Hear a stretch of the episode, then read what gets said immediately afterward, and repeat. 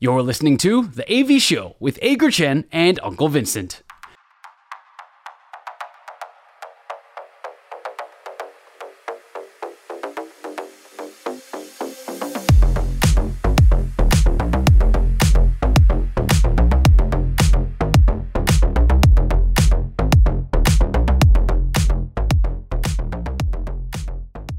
早安、午安、晚安，欢迎来到 AV 秀。今天是一月二十五号，星期三，大年初四。Apple Podcast、Google Podcast 跟 Spotify 上，你通通都找得到 AV 秀。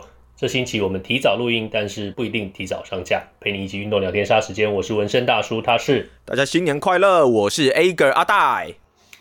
今天我们开启了新的远距录音模式，这应该是我们第一次的台湾日本连线。当然，我现在人在台湾，那阿戴是在日本的。你出来了吗？我现在在日本的，算是福冈，算是福冈，算是福冈吧。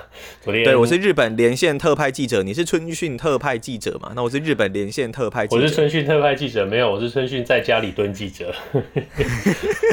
你在家里蹲就有这么多的消息来源，我也是有点羡慕。我们不要自己称自己是记者，不然记者会生气。他们都觉得说我们是边缘人。哦，好吧，那真的对不起哦。对，我们两个是在家里过年的边缘人。OK，嗯，阿戴在日本，然后这次去日本是单纯过年去观光，还是有什么秘密任务？也没有秘密任务诶，就是过年观光，跟家人的过年观光的行程。那我们大部分都集中在福冈附近了。那福冈其实它也算是。靠海啊，它因为它毕竟属于在九州这一边嘛，原本真的以为说天气应该没有像北海道啊，或是东京最近几天可能零下呃十几二十度、三十度这样子这么低的低温，可是，在昨天哦，也是遇到了十年来难得一见的寒流哦，第一次来吼，而且我就遇到十年来难得一见的寒流，在九州这一边，它就直接降到了大概零下五度。然后我我我记得我人生第一次看雪是在高中的时候，那时候真的觉得雪很漂亮。但是昨天呢，遇到的是暴风雪，就那个雪真的是随着风啊一直扫一直扫一直扫。现在看到雪应该会怕吧？听说台湾也下雪，不过我现在不晓得。我现在看到窗外好像是有太阳，但是我听听说都有各地都有灾情回报，好像宜兰还是新竹通灾情吗？有有有灾情这样子？哇，我就反正就下雪就把它是当当成是灾情哈。我也是不太喜欢，不太不太喜欢雪天哦。阿戴知道我的那个。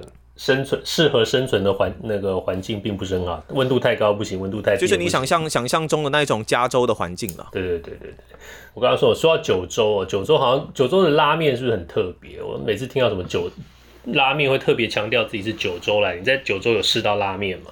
我在下飞机后在日本吃的第一餐就是拉面，嗯，但是因为是在因为我是有亲戚亲戚在这附近，OK，然后那就是在他附近的拉面店。我我觉得，因为以前有跟我姐他们的员工旅游有跟团过，嗯，那我觉得团客吃到的东西跟自己随便去小店吃的东西，那感觉真的。不太一样，虽然它空间没有很大很小，然后呢，在整个招呼方面没有那么完全的周到，但还是很有礼貌啦。只是就是你会感觉到他们是感觉就是当地人在吃的。我一走进去，我不知道纹身大叔有没有听过一种说法，是那种豚骨拉面，好像他在熬豚骨的过程当中，那个店里的味道会变得特别臭。有一点，我觉得形容起来有点有有有点不好的感觉，就是有点像狗的味道，狗毛的味道。我，晓得狗是整整间店。哦，你是说下雨天狗狗狗洗澡那个，或下雨淋湿的那个狗狗味？类似类似，有点有点有点湿湿，然后有点不舒服的那一种味道。嗯、一走进去，其实我们会觉得哇，是不是来错店了？嗯。可是它那个面一上上来，哇！那那个 Q 弹的感觉，还有它汤头的浓郁，加上叉烧超级多片，那它的价格可能是台湾拉面价格一样的数字，对，只是这一边是日币，然后台湾是台币，对，所以你就会你就会觉得有蛮明显的一个差距了。对，我记得我去东京的时候也是一样，那那时候在那边工作住的稍微有一段时间的时候，嗯。自己去照着观光攻略去吃的店，跟当地的朋友带我去吃的店，那个感觉是完全不一样的。是不是有点像台南人都会说啊，你不要去那些观光客吃的东西啦，你要吃我们行啊来的。是我家巷口或我家巷底这样吗？我家巷口炒饭，我家巷口炒面，所以我第一餐就吃拉面真的是让我觉得有一些的惊艳啦。那但是我原本会以为它汤头很咸，因为一直听朋友讲说那个拉面是咸到汤不要喝，咸到不行。诶，但是我还是把汤喝光光，我觉得还可以。然后它一律都是冰水啦，所以我知道有一些人会想要把水加到拉拉面里面稍微稀释一下，可是冰水就。比较困难一些，但我真的觉得它叫元祖日文什么什么的拉面，但是我真的给它还蛮高的一个评价，我觉得非常好吃。我碰过呃日本朋友教我的一个吃法是，剩下的那个面汤跟店家要一碗白饭，把它倒下去拌一拌吃掉。然后、哦、我有听过这一这一种说法，你觉得好吃吗？对啊，我觉得还不错，我还不我觉得还不错。然后加热水有有提供加热水，通常是呃。沾面吧，你如果机会吃到沾面的话，那沾面剩下的那个酱就是加热水把它喝掉。不过，嗯，听到阿戴在日本这么开心，就让我觉得更加想要去打开我的冰箱，看我冰箱有什么东西可以吃啊。不过，在那个你可以赶快煮一碗拉面来吃啊，叉蓝一叉拉面，听起来好奇怪。一叉 你就叉蓝拉面，你就不要再重复重复那那几个字了，听起来怪怪的。不过还真的还真的总总店是在我们这附近呢，我一直有在考虑说这几天是不是要去要去见见识一下。哦，其实我觉得还不错啊，我觉得它的它的品质蛮好的，就是你在真正需要的时候，有点像嗯，怎么讲，有点像麦当劳一样，就你知道你会得到什么，因为你你讲到它，你大概就想到它的味道，所以。呃，那那也是，而且我们这附近，这附近麦当劳还真的不少，然后人也不少。日本人好像还，我不知道，我看到的感觉是好像还蛮喜欢吃麦当劳的。哦，对，我记得印象最深，日本人一个习俗是在美国感恩节通常都要吃火鸡嘛，这个大家都知道，要烤一只大火鸡。可是日本人。嗯不晓得为什么他们要过美国人的感恩节，他们在美国人感恩节的时候要吃炸鸡，这是很奇，而且是要吃肯德基炸鸡。对，肯德基。对，对不起，我如果没有记错的话是感恩节，不然的话可能是圣诞节。本来就是有一个很很西洋的节日，然后日本人要特别要吃肯德基炸鸡，蛮有趣的一个故事。不过，因为我们这一边算是在福冈的，我我觉得是比较偏的地方啦。那我的感觉是这几天走在街道上面真的非常的舒服，因为呃行人的礼让是一定的啦，这这一点是一定的。那我这两天，我今天是第三天了，我只有听到一声的喇叭声没，从这三天以来。对，汽车喇叭声真的是，而且那个喇叭声说不定很可能是他让你，他叫你先走的意思，就就很短促，就叭叭一声这样子而已，就不是那种长按的喇叭，是真的蛮舒服的。对哦，说到说到这个交通，我们节目好像很爱讲这个交通的事件，呃。然后哦，对，我又不小心讲了交通了，没关系。你讲到那个，你讲到那个，没关系，我们就继续讲。你讲到那个、那个、那个按喇叭那件事，我记得有一个长辈从国外回来的时候告诉我一件事情，就在台湾开车跟美国最大的差别是，呃，在台湾你如果闪灯的话是生气在骂人的意思，但是在美国通常绝大多数时候你闪灯是让人家走的，让人家先走的意思。开车在在日本也是，因为我有遇到一个，嗯，就他他就他就真的闪灯，对，他闪两下。然后就停在路口，他就不动了。对，闪两下是让你们先的意思。对对，那因为是别人开车嘛。然后我想说，哎，到底是谁谁要走啊？那后来当然就我们这边先走。重点是那一台闪灯的车后面的车也没有逼他，也没有按他喇叭，也没有在催促他。我是觉得这个秩序的感觉是真的还蛮不错的啦。但是也因此可以体会到，我不知道哎，你会不会觉得这样子真的日本人压力大？好像也不是没有原因，就是好像规矩或是或是一些。行为会比较拘谨一点点。我觉得不会，因为我走过这世界这些地方，好像大部分的地方碰到闪灯都是让对方的意思，只有在台湾是，所以是台湾比较特别一点。你在台湾压力会比较大。在台湾好像就是你在冲三个小朋友的那种那种感觉，然后通常闪。闪灯伴随着喇叭，然后有的时候还跟伴随着窗户摇下来的叉叉叉板。Anyway，还有逼车啊、逼车啊、超车啊，然后差点要撞你啊之类的。对，那个、那个、那个弄到没办法就会这样。以后我们节目要开个新单元，叫做三十分三十秒大鸣大放交台湾交通，三十秒之后就结束，要倒数计时一下。我们要三十秒都是喇叭声吗？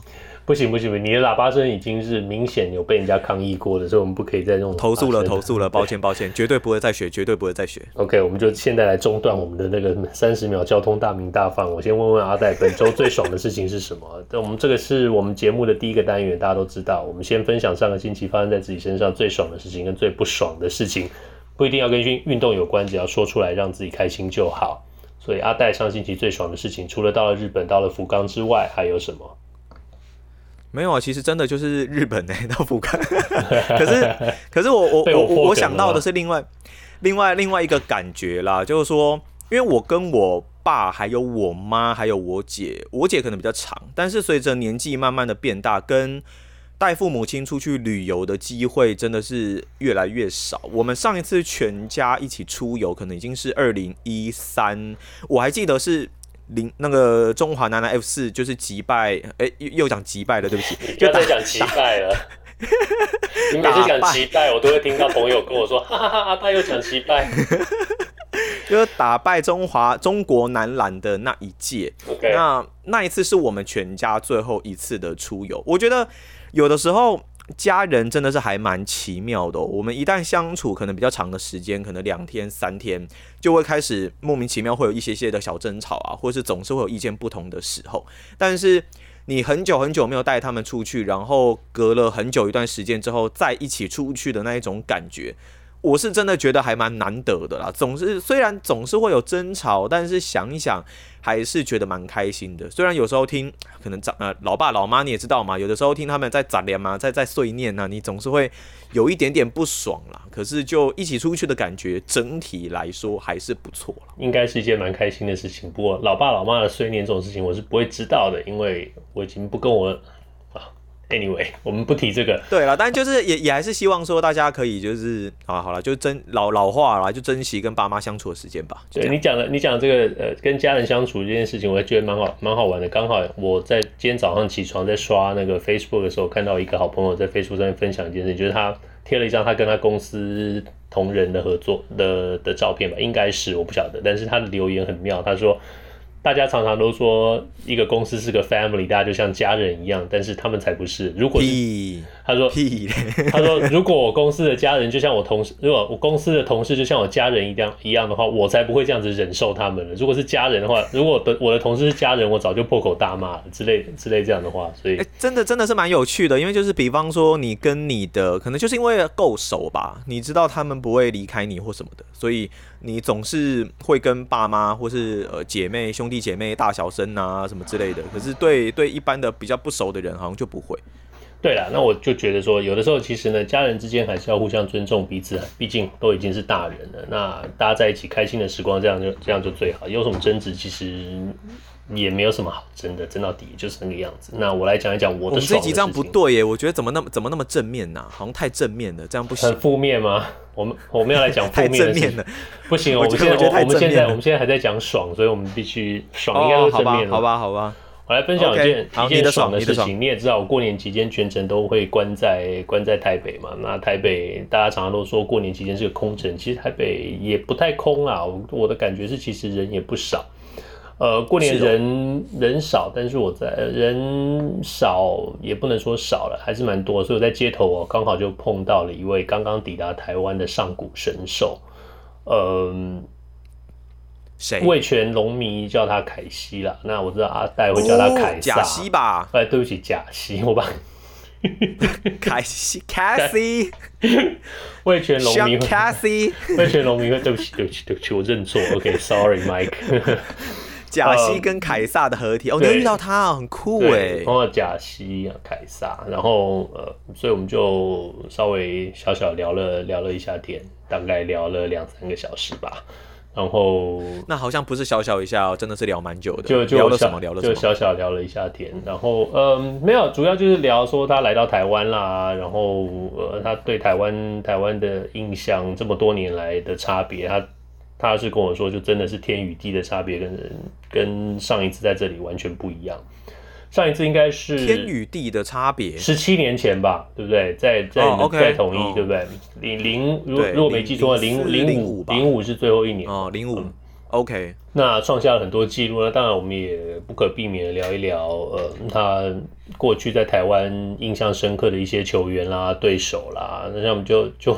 一只一只上古神兽的名字都这样丢出来啊，黄平阳啊、汉瑞啊、封神啊，然后他觉得很难对付的一些打者啦，呃，在兄弟期呃，对不起，在魏权期间觉得呃不好对付的打者，或者是说在呃在统一的时候觉得不好对付的打者，都都都都多多少少聊了一下，那所以就就蛮开心的。我们就是就是等于是棒球人的一些一些谈话。那他听到我在做 podcast，他他也觉得说，哦，那要不要来上个节目？我说我们我们我们讲中文，那不然的话你要带着翻译一起来的话，我们节目可能要录成三个小时这样。没有，我在旁边搭腔啊，然后就由你负责来问啊。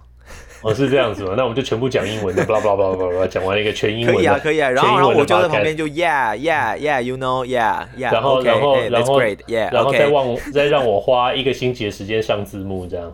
不用上字幕啊，我们又没有影像哦。有啦有啦，我们的 YouTube 频道大家还是可以去稍微看一下，好不好？虽然就是把节目放上去，但大家还是可以看一下。那他觉得最难最难对付的打者是谁？呃，他提到过提到过几个名字啊，他说像呃像林一增啊，像彭正明啊，oh. 然后像嗯、呃、还提到有一位选手，我猜了，我们我们猜了很我我猜了很久，因为他讲不出名字。张张泰山，没有没有没有，他是他讲到说呃从兴农转到统一去做打者，然后是外野手。他觉得这个从新农转到统一去左打者，然后是外野手，哎，谁啊？对对对对对，来，大家慢慢去猜哈。那这个 这个选手，对不起对不起，我没有没有没有猜中。对我第一次我也没有猜中。那你们如果想猜，从新农转到统一的左打者，对啊，我第一次我第一次猜的时候猜猜罗敏清，然后跟他讲了半天，他说他没有，他就直接跟我说不是罗敏清。我说哦哦哦哦，好，没有啊。他其实他其实有些人名他都他都他他都还记得还有印象了。那。呃，他也，他也，他他也提到说，他这是呃到魏权，他也他也很期待，就是投手总筹的话，哦、投手统筹的话，他也希望能够给给球队带来一些很好的贡献，所以嗯，蛮有趣的，蛮有趣。剩下我们就应该就让魏权自己来官方发表一些跟贾西有关的新闻吧。那一位左打者，他的他的都是先发吗？然后成绩很很优异吗？我不知道。哎、欸，提示一下吧，好好痛苦，我好想要知道哦，到底到底是哎。欸兴农转到统一的左打者，啊，我不告诉你。你现在要开始说你不爽的事情了。谢家贤，谢家贤从诚泰过去的，啊，不爽的是我想不出来啊。OK，谁啊？你不爽的事情想讲不出来。OK，好，那就换我讲我不爽的事情。不是啊，我说我不爽不爽的事情就是我想不出这个打者是谁。对啊，你想不出来。OK，那就讲完了，那就换我讲我不爽的事情了吗？还是你有别的不爽的事情要跟我们讲？有啦有啦，不爽的事情也是跟日本有关的。真的吗？其实日本有什么不爽？不是大家都很爱日本吗？其实我觉得不是到不是到不爽啦，而是、嗯、而是一种惊吓的感觉。就第人生第一次遇到这样的事情，就因为我们出去玩的过程当中是有就是委托一间比较小的旅行社。然后他出了一台就是类似呃类似小箱型车这样子的一个车子，然后载我们一些人，然后就是去各个点啊去走啊。你说不管是可能到北九州，可能门司港啦，或者是小仓城啦这些地方，然后去看一看、走一走，然后拍照啊，看看这些地方。可是因为昨天刚好就是早上的时候还好，尤其是福冈九州这一边是很还好，雪没有很大。但是到下午之后，其实我们已经提早离开了。但是到下午的时候，就风云变色，就雪就开始变大，然后就越来越大，越来越大。那风也越来越大，所以呢，积雪就慢慢的形成。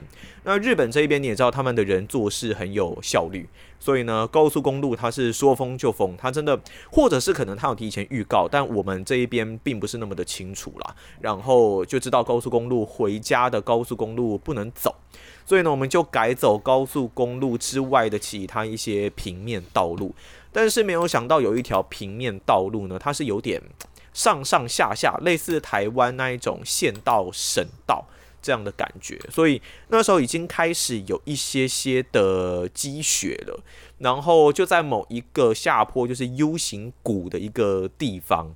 变成我们进退两难，要在另外一头上坡，在要在 A 边上坡也不是，要在 B 边上坡也不是，因为会一直打滑。那上了雪链也没有用，因为车子可能有一点，加上人数可能又有一点太重，所以那时候从下午的两点多，然后一路弄弄弄，一路一直想办法，然后找救兵，找认识的人，这样子弄一弄弄一弄，到最后大概晚上的十点多。哦，才终于有朋友另外的车过来，然后就是脱困这样子，就是算还蛮惊险的一个经验啦。虽然说我们是走呃比较正常的一个平面道路，可是那时候雪真的是来得有一点，有一点又急又快，这辆车子又重，所以就稍微受到了一些的影响，真的是有一点吓到了。因为那一边算是人烟也没有这么的多，所以原本都已经做好要在车上睡觉的一个心理准备了。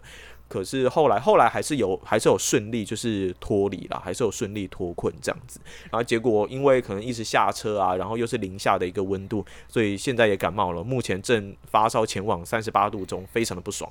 我、天哪！所以困在当中，那附近是有有店家，还是有休息的地方，还是没有？你就是在。中其实它你就可以想象成是那种就比较偏偏僻的一个地方，那居民是有，而可能就是两三户。那从他们的态度跟讲话的感觉看起来也，也也没有办法帮忙，也是爱莫能助了。所以后来我们就是联络保险公司啊，呃，这个道路救援啊，这一些这一些的方法，但。后来真的都是可能没有办法帮忙，或是因为当天因为是风雪天，下午突然风云就风云变色嘛，所以呃他们可能单位都很忙。那后来就真的是拜托可能认识的朋友啊或什么的，然后再出救兵这样子，才才顺利的解决这一件事情。我觉得呃当下真的是觉得说哦。人生第一次遇到这样的体验，到最后可能在晚上大概一点多回到家的时候，心里脑海里想的念头只有一个，就是啊，全家人能在一起，然后 平安平安最重要，真的是心有余悸。对，昨天的经验，出出外旅游碰到这种东西，真的是最还好，最后的结局是有惊无险哦。对了，真的是有惊无险了，真的是有惊无险的。在这种大雪，然后卡在中间，然后然后不晓得该怎么办，真的是。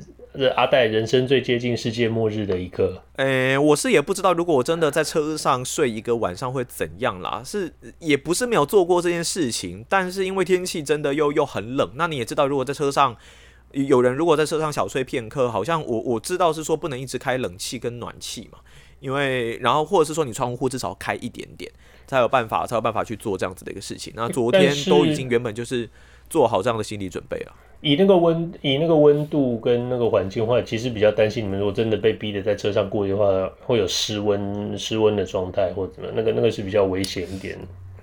我完全不敢想这件事情，因为一想到我觉得，我觉得非常可怕。还还好有惊无险，最后顺利脱困。那我们也。也希望过年期间出国旅游的朋友们，大家都能够注意安全。出国开心玩耍很重要，但是安全更重要。希望你们你们健健康康、快快乐乐的回到台湾来。对，这样才真的是新年快乐啦！真的是新年快乐。OK，那我就要来讲我不爽的事情了，而且我新年非常的不快乐啊，因为。发生什么事？我可能大概有跟阿戴提过吧。我们家我一直跟我家，我住在一个比较老的一个大楼型的一个社区啊。那大概嗯，据根据资料显示，这个老大楼那个楼板楼板的厚度大概就是十公分。所以从我四年前左右搬进来之后，就一直跟楼下有一点点问题。那那个那个噪音 噪音的问题这种事情，你知道居居住在大楼有什么好说的？那那这应不是一个单纯的就是直上直下的大楼，它等于是一个大楼型的一个一个整栋型，就一个大楼还有好几个单位的这种，所以再加上中间有有一个天井，又有一个楼梯间，反正就很老乱七八糟，不知道怎么盖的一个大楼，所以。呃，管委会也讲过，就是说，很多时候你听到的噪音未必是你的邻居，或者是直接你上下，很可能是大楼有一个，嗯，有一个，反正传递的一个效果就对了。什么水锤声之类的吧？呃，我也不晓得是什么声啊。对，水锤声那个“扣扣扣”的声音还蛮蛮明显。但 anyway，就常常我楼下的邻居，大家从我搬进来之后，就不停的不停的跟我抱怨过，不不跟我抱怨，然后跟管委会的抱怨跟。那我们也曾经面对面沟通过、调解过。那我也跟他解释过，说你有的时候你抱怨有声音的时候，那时候人根本不在家，大楼监视影片也可以知道。嗯、但不管怎么样，反正他觉得有声音，他就算到我头上了。那大家可能觉得说是我在楼上的这个人，我动我人比较大，动作不知轻重之类。但是大家也知道我的工作性质哦，我不会像阿戴一样在家里可以做健身、做运动，或在家里打篮球。我的我就是一个谁跟你在家里打篮球？你不要在那边。我就是纹身大叔，就是，我只有跟你才会打篮球，好不好？纹身，对，我们都在电视上打。纹身大叔就是一个死肥宅，整天坐在电脑前面哦，然后跟跟酸民比战，所以我永远都坐在电脑上，我是坐着不会动的。而且更重要的一个重点就是说，嗯。在跟管委会沟通之后，我这边释出了善意，就是我在我的房子里头，我一个我一个年近半百哦，我年可能已经半百了，我不要告诉你。Anyway，我一个成年男子，我一个成自己讲一讲，然后又不告诉我。对，这是这是这是纹身大叔，这是纹身大叔的过年碎念。我一个一个成年男子，在我的家里头拼上了，呃，大家看到学龄前儿童在家里都会有的巧拼。巧拼贴在我家里，OK，我还铺了两层的巧拼贴。我好久没有看到那个东西了。啊啊啊！对，那当然我不是用那种有可爱图案，有什么巧虎，有什么。不用解释了，没关系。我用的是那种呃健身房使用的那种巧冰，那个灰色的那种，你知道那种那种泡棉的。OK OK。Anyway，算是比较成熟的花纹。对，过过年的岁念到此结束，我们现在来加速，我讲快转，快转到昨天过年嘛，我我朋友来找我们一起出去出去吃饭，我在下楼的时候，哎，好死不死。电梯我这边进去以后，到了我楼下那一层，打开，我的邻居就走进来了。走进来之后呢，他就他就对着我大眼瞪小眼，从上到下瞪了几下以后，就开始开骂，而且是国骂，直接直接直接伺候。那当然，真的假的？对，当然纹身大叔也不会客气嘛。然后就在电梯里头吵起来，吵吵吵吵吵到吵到一楼呢。到了一楼之后呢，我就觉得说大过年的，我朋友也觉得大过年没有什么好冲突的，就我们就就就先离开，往外走。结果他就居然就追上来了，而且追上来呢，那管理员是把我拉开了，因为知道会出事情。那结果那个家伙居然一推就把我一个把我的同行友人一推就推到墙上去了，然后呃，当然就继续开始了各种的各种的彪骂。那当然反正相骂没好话，最后的结局就是报了警，然后我朋友也去验了伤，然后之后就会提出。呃，提出告诉，所以那当然我这我这我这朋友也不是一个好对付的角色，所以我觉得我的邻居惹错人了。嗯、那反正 anyway，这就是过年冻到了警察，这是一件最不爽的事情。不过呢，我知道，呃，大家对于这种楼上楼下的噪音纠纷呢，各自有各的各的看法啦。那我们家楼下这个邻居也很妙，就是他只要觉得有噪音的时候呢，他就会开始。敲他的天花板，我不晓得他是用了震楼神器呢，还是拿了竹竿呢？但是听起来那个声音不是很有规律，所以有可能是拿了高尔夫球在丢他的天花板。高尔夫球，所以哎，你说你说他是一个他是一个年纪怎么样的人啊？嗯，他大大概大概跟我差不多年纪吧，也是一个男的，但是 OK，嗯，跟他跟他讲话的时候，他的他的讲话是那种前前言接不上后语。你知道他昨天跟我讲了一句最妙的一件事情，就是嗯。他说：“你大白天的在家里吵来吵去，吵什么？”我当然我就回他说了：“大大白天的，就算有什么噪音，那又怎么了？”他就说：“你怎么知道我没有在休息？我两呃，我我下午我都要睡午觉。”我说：“你你 又不是为了他而存在，因为这种共同住宅本来就是这个样子啊。我我我是觉得，我是觉得在这种共同住宅就是居住啊，有的时候是有唉。”我不知道是不是要叫做有一种有一种共识或是什么的，因为在我们这一边的大楼，就是我我住的那个地方嘛，你有来过？它虽然算是蛮新的，可是它的隔音其实也没有很好。那有的时候你总是会听到一些 跑跳啊、脚步啊什么的声音，那我们就可以看到在这个社区的群组里面，然后就就开始开骂了。就比方说，如果他是住三楼的，那就会直接。那个标记或者艾特那个四楼的住户，因为同一个户号嘛，然后他就直直接艾特正上方四楼的那一户，他就说：“你一定要我上去找你是不是？你一定要这样子这么吵吗？你一定要怎样怎样怎样？”可是后来可能那个住户也会出来讲说：“不好意思，因为当时我们根本不在家，那又或者是说我们家里我我我们也没有做你所说的那一些的行为，所以有的时候，而且也有其他的呃，也有其他的住户有出来说。”呃，之前他们可能先住进来的时候，又发生过类似的事情，但是后来经过查证，经过呃挨家挨户的去问，稍微礼貌性的询问，发现是在可能楼上的斜前方的可能那可能哪里的对面，就并不一定是正上方，所以真的有，因为因为像我家，因为我住十四楼嘛，但我们那一栋那一栋楼，然后我我总是也会听到声音，可是我都以为是十五楼。但是在一开始我听到声音的时候，其实十五楼并他那时候还没有住人，所以就也不知道到底是哪里来的声音。有的时候真的会有呃水锤声啊，或者是一些叮叮哐哐声音，但就很难去查证啦。只能社区能做的，我觉得也只有就是奉劝，就是贴一些公告啊，都只能说，哎，请可能过了十点之后啊，或者九点之后，大家尽量的放轻音量。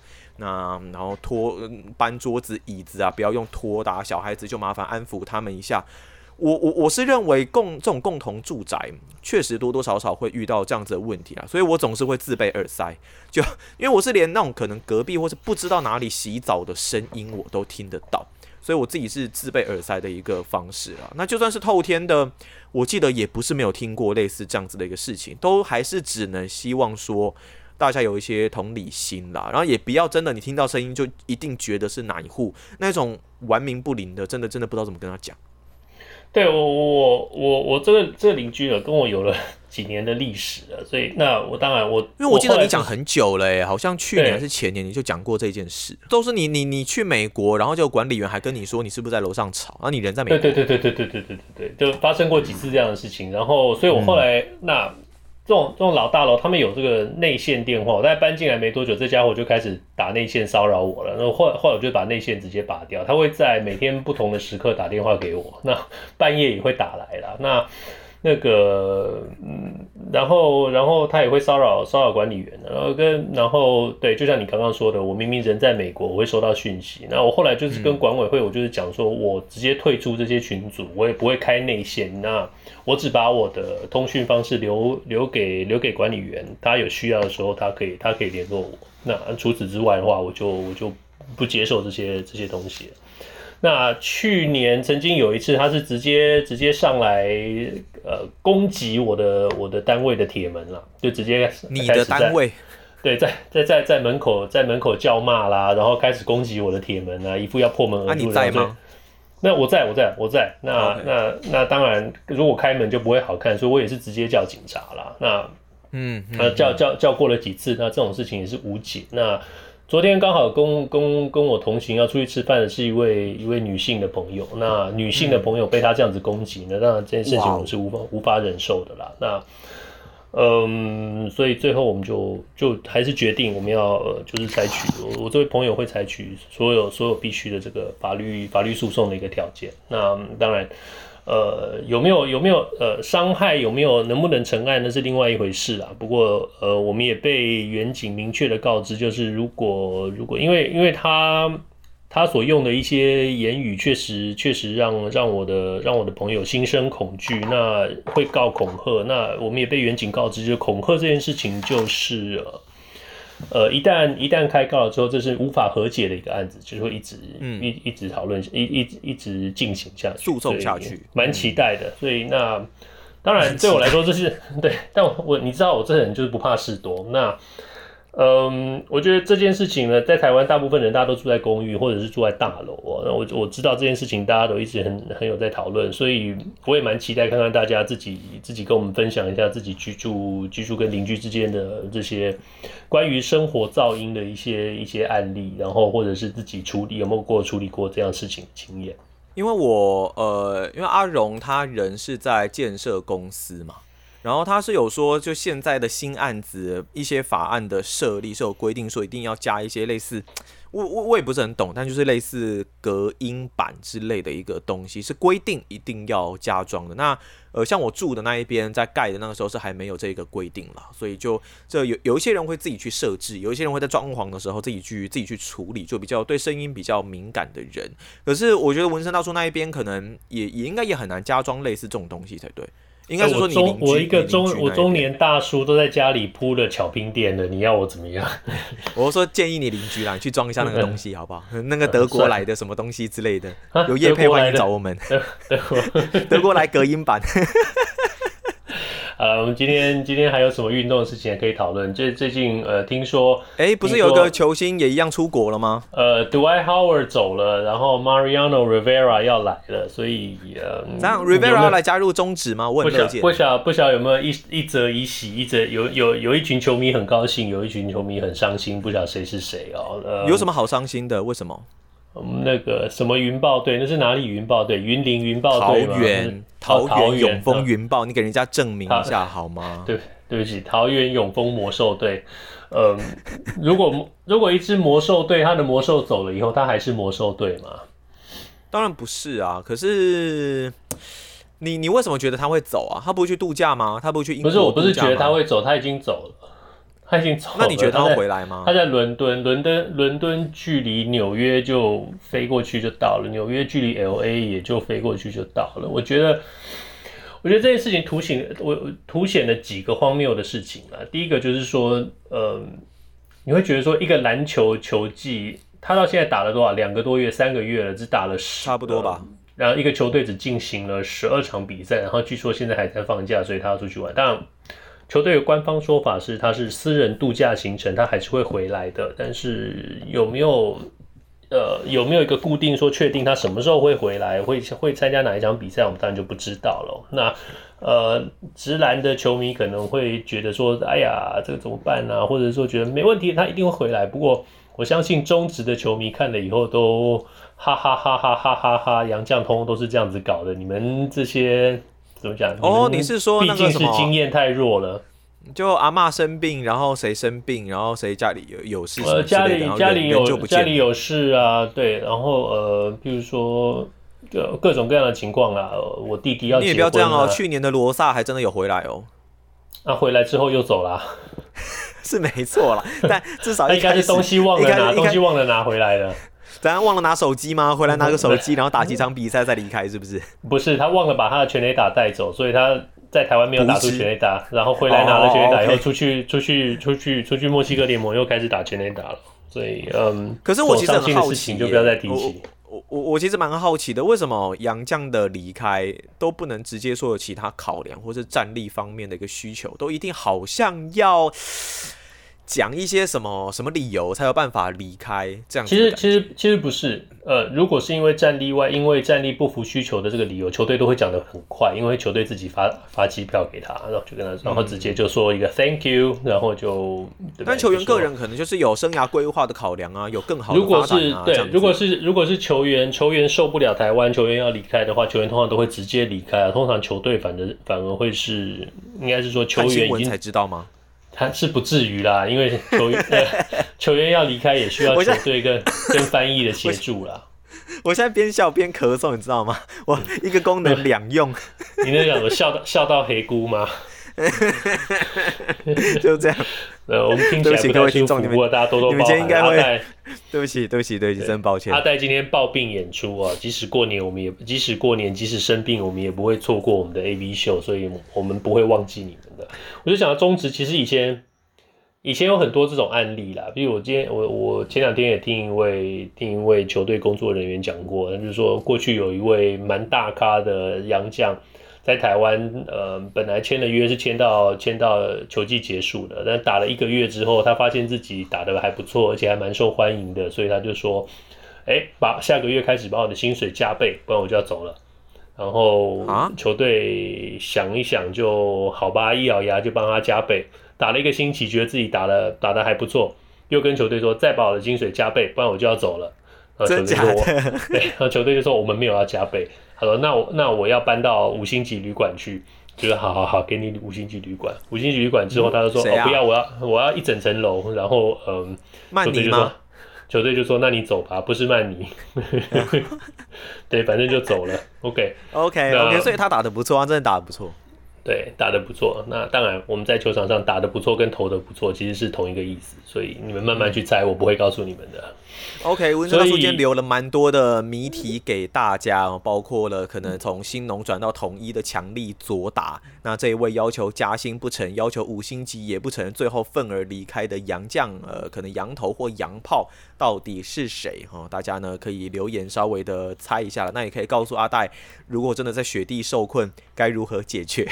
那告诉一下纹身大叔，如果真的遇到隔音状况不好的问题，又不是自己的错，那该怎么解决呢？我刚刚想到一件很有趣的事情，我不知道为什么有那个画面，就是我觉得说阿戴的车子被困在雪地里面的时候，阿戴我的车子，我车我我不是我我是说抱歉，我是说如果你如果如果你开车被困在雪地的时候，我我不知道为什么就会有那个画面，是阿戴会跑到车子前面当尿尿小童，然后去把雪给融化，把车子开出去。我要尿多少啊？你要买多少杯咖啡给我喝？我。我是觉得，我是觉得，如果如果是 4Runner，应该是可以有不错的一个战力，但但但还是奉劝大家不要不要因为可能自己的车子是某一种取向，然后就产生某一些误解，嗯、还是要小心的。对，所以 我们好像又又又离开了那个。那像我们今天本来就是新年特别节目，我们今天有什么 rundown 吗？今天是新年特别节目，所以有什么就聊什么，大家多多包涵。啊、我相信大家在新年也是跟我们一样，有什么就吃什么。Dwight Howard，你觉得？你说怎么样？Dwight Howard 怎么样？Dwight Howard，没有，我是单纯在想，你要吃 Dwight Howard。Dwight Howard 这笔投资到到到底到底值不值得啊？嗯呃，哎、欸，如果他就这样走了，其实蛮不值得的哎，因为他一旦走了，我觉得那一些所谓就是这种要进场看球的球迷就鸟兽散啊，我觉得啦，我觉得啦。嗯，对，那我们其实节目我们讲过很多次，就是说球队不管是篮球，不管是棒球，我们希望吸引的是那种愿愿意偶尔心血来潮来看看比赛，不见得那么认识，不见得那么懂比赛，不见得那么认识球队的球员或者是战绩或什么，但是愿意进来凑热闹的。那嗯，Dwight Howard 当然吸引了很多球迷进去凑热闹，不管在主场，不管在客场都是一样。嗯，甚至还因曾经因为在客场出赛，然后在主场休息而引起了一些一些讨论。我觉得，其实对直男来说，这都是一个好现象，就是真的让大家去认识到说，哦，有这个直男的存在，有这样，而且愿意去投资找这些高薪的这个球呃明星球员回来。但是，嗯，当然杜兰特来的时候，当然也伴随了一些其他的场外的一些新闻，不管是不管是好还是不好，那。最少让这个直篮呃云豹呃桃园永丰云豹篮球直篮队啊，对不起，我这次终于讲对了啊，然后最少让这个这个知名度能够提高。那很可惜，就是说对战绩其实没有任何影响啊。讲真的，有人开玩笑说，呃，有 Dwight Howard 或是路边随便找一个路人，对战绩都没有任何的影响，因为都是输的。就有一场是靠 Dwight Howard 赢。所以，嗯、可是我我我认为说，他的确，他的确让 T One 的确让云豹有更多的关注度了。只是比较可惜是，如果他就这样离开，我觉得这些关注度可能会。会留不下来，这也会让我们思考说，你要促进一个联盟或是一支球队的关注度、被关注度、吸睛度，是不是应该从比较根本一点的地方下手？不管是可能联盟的规章啊，或者是呃球队自己本身体质上面的一个竞争力的提升。我觉得在找在找 Howard 来之前，这个联盟到底有没有准备好要去接受这一位的球星？如果真的相关措施都没有做好准备的话，那就像 Howard 自己说的，以他现在的一个态度来看，只要有 NBA 球队愿意给他机会，他应该是会马上回去。这我也觉得是非常合理啊。我我我觉得，嗯，我我我没有到现场去看过 Howard 的比赛，但是呃。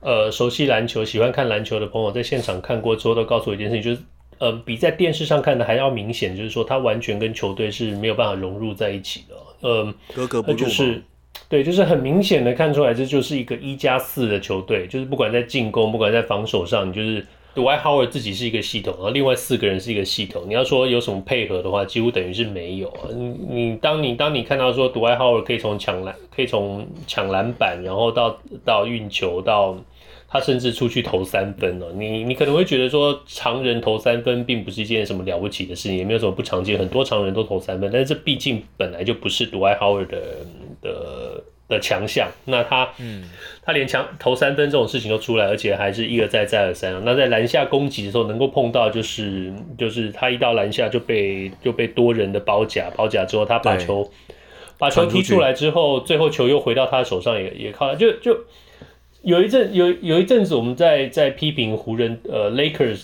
的那个呃 Kobe 的那个湖人队的时候，就是这种感觉，就是一个一个一个 Kobe Bryant，然后剩下四个。不知名，就是 Kobe 和他的四个朋友的那种打法。那 Kobe 和他的其他四个儿时玩伴 小朋友这样子打球。Kobe 和他的四个小，我记得，对，我记得，哎，对对对对对对，就是就是这一句话。所以所以其实那时候 Howard 再来到台湾的时候，我我觉得也让云豹其他的球员是不是？我不知道是不是压力会也会变得特别大，毕竟他们承受了还蛮大的骂声，毕竟真的很明显看起来就是有个落差啦。Howard 球传出来，就算是一个空档，可能也不见得投得进。对，还有就是说，你不光只是说 Howard 被包包夹之后传出来让对手投外线，这应该是最基本。但是其他一些一些一些 pick and roll 挡拆的一些战术啦，或者是整体这个球的这个走位，你可以看得出来，就是说，呃，他们的进攻方式，最少是我朋友是这样讲，就是说进攻方式就是把球先给给 Howard，看他要干嘛，然后完了以后其他人再配合，大概是这样。因为到后来越来越常出现，就是 Howard 可能在篮下有一点，就是。没有办法施力，找不到施力点的那种感觉，总是遇到这么多人，那队友又没有办法接应，也没有办法投进去。因为每次 Howard 拿球的时候，队友好像就是像木头人一样定在原地，感觉上这个跑位似乎也不是这么的顺利，所以多多少少会有一些无助感。我觉得也是，也是还蛮正常的啦。那如果 Howard 真的就这样子离开，我我觉得现在整个声势这一边还是在 Plus League 上面啦，毕竟他们的发展、他们的成熟度都是来的比较完整一些些。不过没有关系啦，虽然 Howard 暂时先离开，我们也不知道他会不会回来。不过至少 Mariano Rivera 确定是会来的。对啊，呃，Mariano Rivera 会来替经典赛三月八号的开幕首战中华对巴拿马的这场比赛开球。那大家应该知道 Mariano Rivera 是巴拿马人，所以呃。呃，应该算是来台湾最大咖的球星了吧？是，呃，对，虽然只是开球啦，不过他也是洋基非常著名的守护神。那最有趣的一个故事呢，就是他原本是跟着他爸出海捕鱼的吧，我记得，但是后来就跟棒球结缘，然后一投就用他的这一颗 Carter 卡特球，一路投投投投投投到成为了大联盟史上最伟大的一个守护神哦。虽然大家都说他只有一个卡特球这个球种，但是我记得。他是不是这个 Carter 有好几种细微的一个变化方式？好像有也有不同的一个行进的轨迹。呃，我我我跟面对过他的打者聊过，他们的讲法就是说你，你你你。就要说它就是一种球路，它就真的就是一个 cutter，、oh. 但是它、嗯、它厉害的地方就是说，它可以在任何情况之下把球投到任何一个他想要的地方，而且都是你想不到的地方。那真的吗？嗯、那就是你把一个变化球喽，对吧？应该是说不光只是头脑，在技术上也非常厉害，因为你把一个会跑的球，你可以准准的投到任何一个捕手想要的位置，或者是你想要的位置，这这这这是不容易的。那当然，对那个。大家讲的那个玩笑话说，马呃 Mariano Rivera 永远就是投一种球，不停的投，不，这这有确实是有一点点的简化了。那因为你是一个变化球，你在你在出手的角度、手呃手腕的力道、手指的力道上有稍微一点点细微的变化，对于这种 cutter 这种球来说，它就是一个完全不同的球路。所以你可以说它有七彩或者是或者是千彩变化球。对，嗯，对，但但是说穿了，说到底，他就还是一个 cutter，你也可以说他是一个很会跑的快速直球。对，确实这个是呃大联盟生涯的救援王来到了台湾哦。这嗯，大家还记得有任何比呃 Mariano Rivera 还要更大咖的球员来过台湾吗？那你刚刚提到的 Manny Ramirez，呃，Manny 嘛，哦，嗯，Dwight Howard 当然也是一个。呃，能不能说他们比 Mariano Rivera 更大咖？未必，但是大概最少是等同等同的一个等级。至少因为呃，Rivera 他是全票入选名人堂嘛，我们现在马上名人堂今天也公布了。我觉我觉得不太一样吧，因为他毕竟是来开球，他也不是来来来球季赛打球啊。对对对，对，我们就单纯就讲说价，我们单纯就讲说。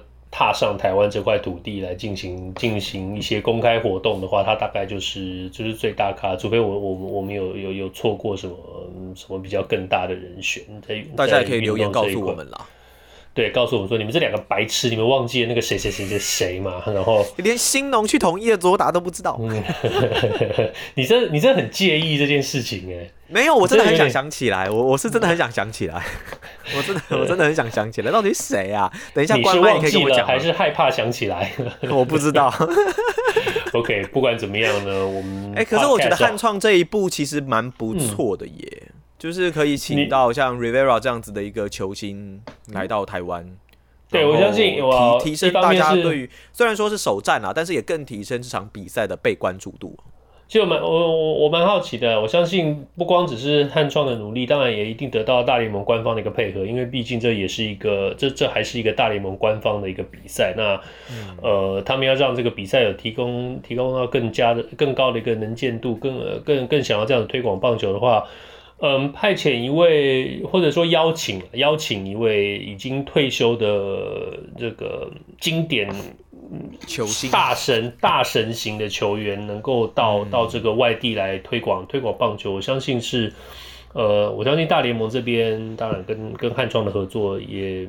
是一个得到一个很好的成果了，那也希望说他在来台湾的时候呢，大家能够多多入场。今年在中华队的票是不是都已经卖完了呢？记得应该好像已经完售了，不过大家还可以还可以还可以努力一下。当初很多人批评了票价，批评了各种各样这些措施，但是其实呢。呃，这个就是我们常常讲到的一个市场需求，有这个市场在，这个票价当然就会上升哦。你觉得这个票价不合理，但是觉得这个票价合理的人可能更多，所以嗯，大家哎，但是我我我我的确是觉得能够请到像 Rivera，我我不敢直接说值回票价了，毕竟他也不是上场打球什么的，就是就是开球这样子。可是，呃，我认为这整个观赛一开始的体验应该就不太一样。那再加上又是一场经典赛的首战。到底值不值得，就见仁见智吧。对，我觉得，嗯，另外一个进场看球的这些观众朋友呢，我会建议大家稍微早去一点，不要在那个比赛开始的时候才才到，稍微早一点去，因为。呃，以以大联盟官方所办的这些比赛，他们对于比赛整个流程有一定的要求，从从从赛前的这些活动，一直到一直到比赛结束之后的这些收场哦，这个呃，当然我们会有很多台湾的特色啦，那个早早就宣布了这个史上最强啦啦队的这个组合哦，所以。嗯，但是整体来说，大家可以应该是说，在台湾能够体验到最接近美国职棒比赛的一个一次机会，就是说完整的职棒比赛这个 package，不光只是比赛，而是赛前活动跟整个整个整个整个这个流程。所以你如果没有机会出国去看比赛的朋友们，呃，如果有机会到经典赛的现场去体验一下，特别是开幕战，我觉得应该会应该会是一个蛮不错的一个体验。如果整个球场的硬体环境、硬体设施能够再进一步升级的话，我那我相信这整个体验上应该就是更棒的，也更能让大家接受这样的票价。虽然说不知道如果真的升级了，那票价会不会再加上去，就是另外一回事了。嗯，台湾的话，如果现在当然还没有大巨蛋，大巨蛋，大巨蛋，对，嗯，洲立洲立棒球场的话，应该就是洲际吗？洲际洲际棒球，我今天呃，对我。反正我也被冷冷坏冷冷坏了吗？我的头脑也被冻坏了。对，反正呃，台中洲际棒球场应该就是台湾目前棒球场地的一个顶标了啦。那当然再加上大联盟的专业人员来帮我们做过一些维修上的建议。那我相信汉创这个主办单位特别会把这个主场馆提升到符合大联盟比赛的一个等级。所以呃，之后我还蛮期待能够在经典赛期间进场的这些球迷朋友们，如果能够跟我们分享一下。在球季中看到的洲际棒球场，跟在经典赛期间看到洲际棒球场有什么不一样？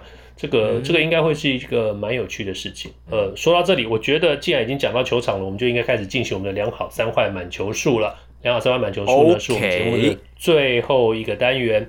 我们互相问对方问题，双方答案相同的时候是好球，意见不同的时候就是坏球。三正或者是四坏，比赛就会立刻结束。但是如果到了两好三坏满球数的话，我们就会决定谁请谁吃饭，所以今天我们来剪刀石头布嘛，来远距史上第一次远距剪刀石头。哎，那个那个，等下那个啦，我们这个那个也太久了。OK，好，你现在是在谁先？在喝酒，喝酒划拳是吗？好，你先。谁谁先？我先吗？你先，你先。OK，好，OK，我就延续一下 Rivera 啦。如果你本来啊，对于这场经典赛的首战中华队对巴拿马，你是没有想要现场进现场看进现场看球的球迷，你会因为 Rivera 要来，如果票还有剩，而去购票进现场看球吗？呃，我不会。你不会？为什么？我因为我不会为了。一个开球的人买票进场，我会为了比赛本身买票进场，所以呃，开球的人是谁不会影响到我呃会不会购票这件事情。好，那我的话我会耶，你会吗？你会为了我我我会我会我会，因为因为呃，说实话，我会我会觉得说，当然这比赛本身就是具有一定的精彩度嘛，但是也许本来可能是在家里看电视，或是呃进现场之间抉择，但。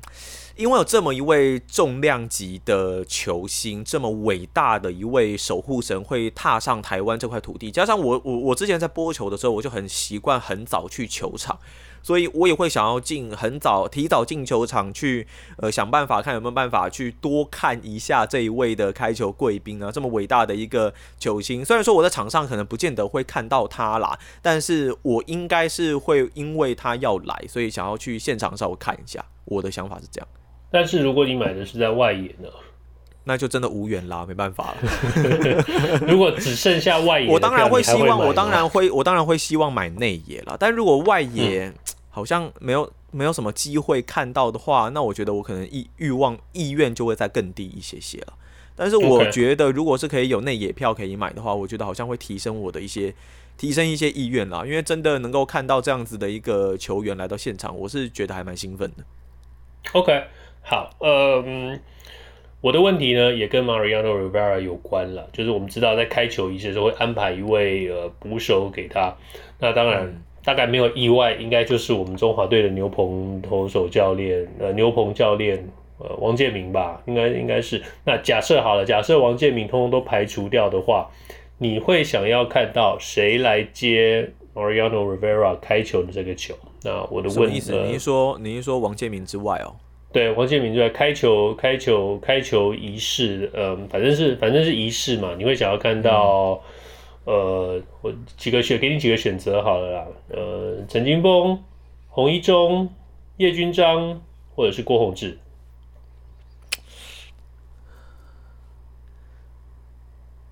我的话，我会想要选郭宏志。OK，为什么？因为我觉得小郭，他之前在来到我们节目的时候，我就觉得他是一个很有喜感的人啊。我觉得在场上效果，喜剧艺人嘛，你这样对也不是，对，他也真的快变艺，他也真的是艺人，好不好？他几乎啊，几乎靠是艺人吗。他真的很很有趣啊，所以我觉得他在场上那个效果会非常棒。加上加上小郭，其实在大联盟也是累积了我觉得蛮长的一个资历。那两个人又都是投手。我觉得投手来接投手的球，然后而且小郭是左投手啊，所以他他这样子接，我觉得应该会蛮有趣的吧。我会想要看到小郭上来。我们可能要先想办法找一个呃左手捕手的一个手套，可以啦，这是小这个这个小事啊，这比较不是问题。对，好吧，嗯，我觉得我的答案跟你一样。等下我们刚刚第一球是什么？第一球是坏球，第一球坏球啊，所以这球是好球。Okay, 我这球跟你答案一样，我会觉得说。呃，郭泓志是一个蛮有趣的人选，投手跟投手之呃之外呢，我觉得，呃，如果如果现场有一些什么活动的话，应该他会比比刚刚提到的其他几位人选，大概更能更能够配合，也更能够投入这个这个现场的一些庆祝的这个活动。那当然。呃，我们喜欢是一回事，最后会有什么样的安排，当然就是由主办单位来决定。但是我相信，不管怎么样的一个结果，都会是都会是一个很有趣的场面。所以，我们希望大家，不管你是为了 Mariano Rivera，还是单纯只是为了帮中华队加油，都希望大家赶快进场，赶快帮中华队加油。现在换你的第二题，我们现在的球数是一好一坏，一好一坏。OK，好，好，这题呢，我觉得温森大叔应该看过这一题的题目了，请问。经典赛的游击区，如果你是球队总教练的话，郑宗哲跟姜坤宇，你会选谁？OK，我给你一个最总教练的答复，就是。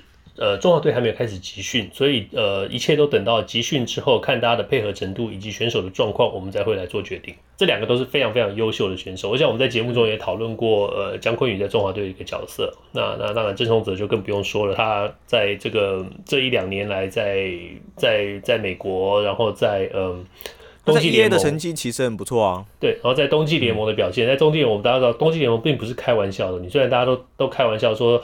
呃，冬季联盟就是一群大联盟球星去那边，嗯，这边度假，呃，乱打的一个比赛啊。但是你必须知道说，就算是抱着度假的心态，大联盟球员也还是大联盟的球员了，这个出手都不得了的。嗯、所以他能够跟这些人一起竞争、一起表现，而且还拿到冠军哦，然后是非常非常了不起的一个一个一个成就。所以，呃，我们常常在讨论说下一个中呃台湾的大联盟球星会是谁的时候，大家好像都会不知不觉就忽略掉郑宗者，他其实也是很有机会的。所以，呃，我们怎么讲？你跟这些大联盟球星在一起久了，你见过这个，真的就是见过了世面以后，你的眼界会不一样。所以。我绕了这么长一圈，要跟你讲，说正确的答案呢，就是说一切要看选手的状况，还有集训时候互相配合的状况来决定。那如果你现在一定要我回答的话呢，呃，我会选择江坤宇。OK，好，那这是一个我们其实在之前讨论过的一个，应该是说不得不然的一个选择，就是说你姜昆宇如果不摆在游击的话，他很可能就会在板凳上。这是这是一个灵活度的一个问题，所以。现在这一刻，你要我讲的话，我就会说，一定要摆游击的话，那就姜昆宇摆游击。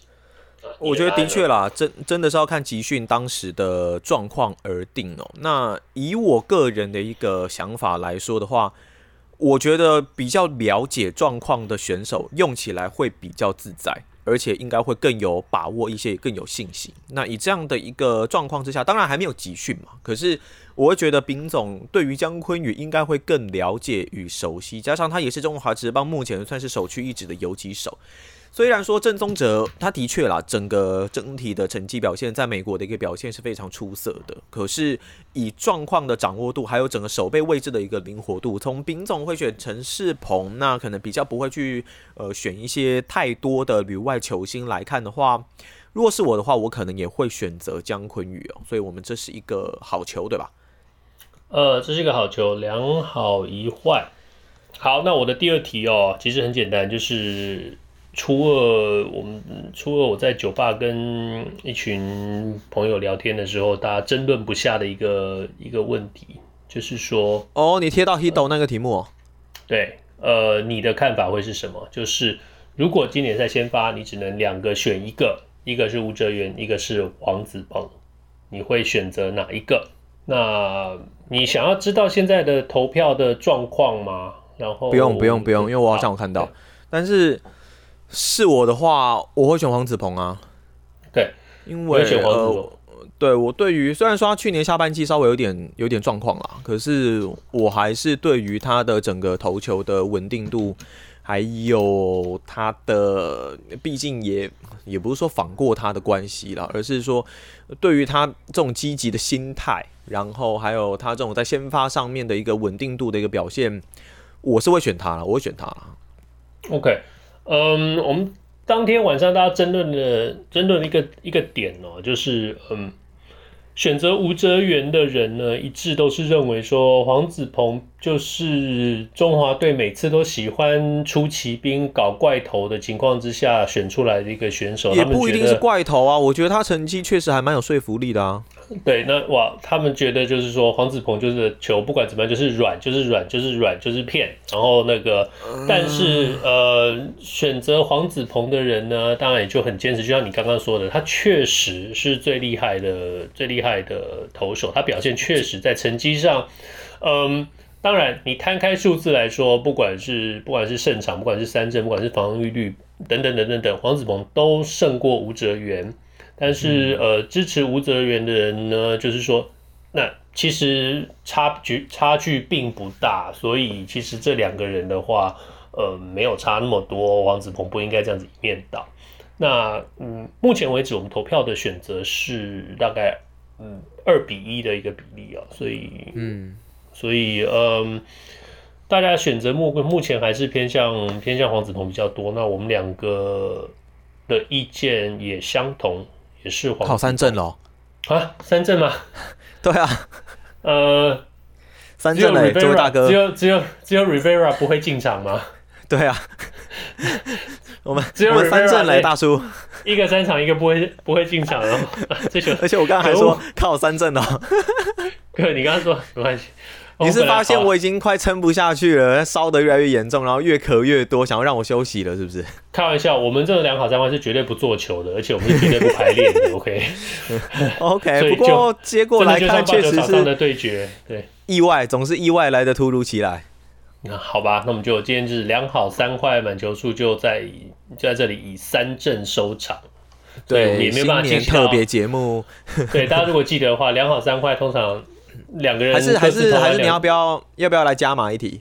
各自投完两球之后，我们会进入一题与进入与运动无关的话题，所以我们各自加码一题吗？要吗？各自加码一题的话，就是说这球这场比赛已经三阵结束了，但是我们各自加码一题与运动无关的话题好了，就春节春节特别大，春节特别春节特别，OK OK，好啊，那你先好了，好我先吗？嗯，会不会生活题给你先、呃、？OK，生活题 OK，好，来，那很简单，嗯，你在做 Uber 或者是做小黄建车的时候。你会不会跟驾驶聊天？如果他跟你聊天的话，你会很快乐的跟他接话，还是你会很不耐的不跟他继续讲话？就意思就是说，你会不会跟他继续聊天，对不对？呃，可是我觉得这好像要看我当时的心情状况，哎，当天的当天的对，有没有有没有想聊天的心情？不然依照以往，好啦，那我就我我应该算会啦，就我会还蛮喜欢。呃，如果我精神状况都没问题，那我都会可能会稍微小聊。那你的精神状况随时都是有问题的，你这神经病。好，对不起哦，那那个司机，我跟你说声抱歉哦。就如果如果他愿意聊的话，我我会跟他聊了，我会跟他我会跟他聊，嗯、我会跟他聊，不管任何话题嘛，宗教、政治、收入、女朋友。呃，我我会看话题，如果他讲讲讲到太敏感的，那我就会可能就简短的回答，尽量的赶快结束这个敏感话题吧。不然我我记得之前遇过有一些司机都会聊可能呃工作啊，那我也会延伸着跟他聊他这份工作的甘苦谈啊，什么状况，了解一下他们这个行业嘛。呃，我大概都是会会聊这一些东西啦，大部分。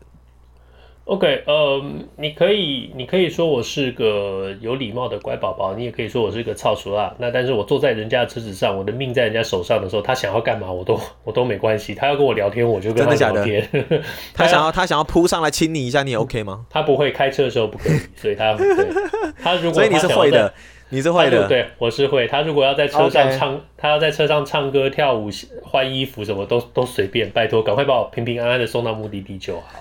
那哦，这就跟你那个那个理论一样嘛，就是说，当你的食物在别人手上的时候，你最好不要惹他。